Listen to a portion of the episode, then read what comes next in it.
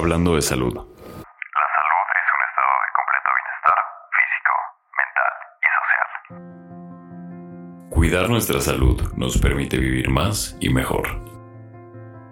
Comenzar por la prevención y la atención temprana de las enfermedades son fundamentales para lograrlo y la única manera de hacerlo es con información.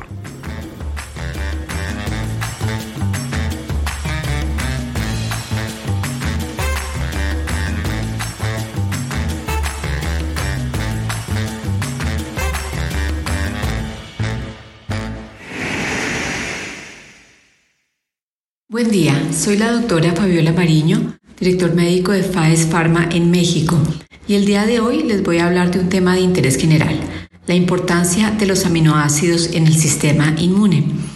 Después de la pandemia por la que acabamos de pasar, es común hablar del sistema inmune y de cómo podemos mejorar nuestro sistema inmune para defendernos de diversos virus y organismos patógenos que nos pueden enfermar o incluso pueden poner en riesgo nuestra vida.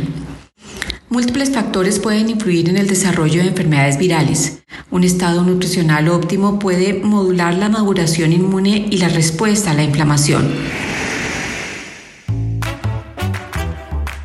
Un dato curioso. Las células inmunitarias son las células más pequeñas del cuerpo.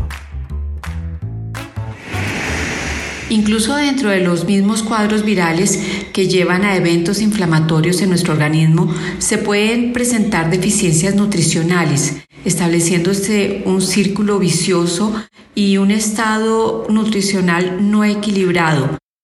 Y todos sabemos que requerimos un estado nutricional equilibrado para prevenir y contrarrestar las infecciones. Así pues, la deficiencia de ciertos aminoácidos que son moléculas que se unen para formar las proteínas y recordemos que las proteínas son los pilares fundamentales de la vida, realizan la mayor parte del trabajo de las células y son necesarias para la estructura, la función, la regulación de los tejidos y todos los órganos de nuestro organismo. Así que ya viendo la importancia de los aminoácidos, podemos entender también cómo estos aminoácidos pueden comprometer las funciones inmunológicas innatas y las adaptativas. ¿Qué es una función inmunológica innata? También la llamamos inespecífica y es este sistema de defensa en con el cual nacemos y que nos protege contra los antígenos como las bacterias o los virus. Esta inmunidad innata consiste en barreras que impiden que algo dañino ingrese a nuestro cuerpo, a nuestro organismo, y son la primera línea de defensa. Algunas de estas barreras son, por ejemplo, la piel, las mucosas, las enzimas de nuestras lágrimas. También incluye inmunidad humoral, humoral innata como sustancias como las interleuquinas que seguramente han oído escuchar y como la interleuquina 1, por ejemplo, que causa la fiebre y es otro mecanismo de defensa inmunológico del cual probablemente hablaremos en otra oportunidad. ¿Sabías que tu sistema inmunológico tiene memoria? Y la inmunidad adaptativa es aquella que se produce como respuesta del cuerpo a una infección o vacunación contra un microorganismo, de manera que nos previene de futuras infecciones contra el mismo microorganismo. Pues bien, existen 20 aminoácidos distintos y una proteína, como les comentaba, tiene dos o más cadenas de aminoácidos cuya secuencia se codifica en un gen.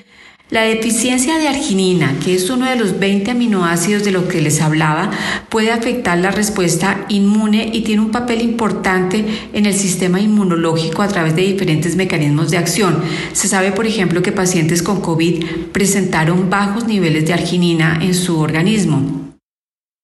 Si la arginina eh, es considerada un inmunomodulador es porque tiene una serie de acciones múltiples y complementarias, mejora este sistema inmunológico, disminuye el estado catabólico del individuo, disminuye los requerimientos incluso de nutrientes y la recuperación de un paciente se realiza en menor tiempo.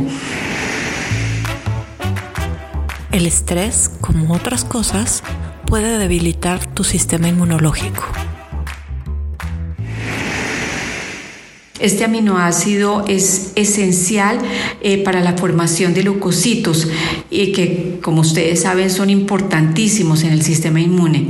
Así es que si contamos con buenos niveles de leucocitos en el organismo, podremos combatir cualquier tipo de enfermedad efectivamente. Así pues, la arginina es un aminoácido que se puede adquirir en la dieta consumiendo carnes rojas, blancas, lácteos, chocolate, germen de trigo, harinas, frutos secos como el coco, las avellanas, las nueces, semillas de girasol, de calabaza, etc. Pero cuando hay deficiencia en nuestra nutrición, existen suplementos que prescribe el médico para tener y mantener buenos niveles de arginina. Con esto pues termino esta información que les estoy dando hoy y nos encontraremos en un próximo podcast. Hasta pronto.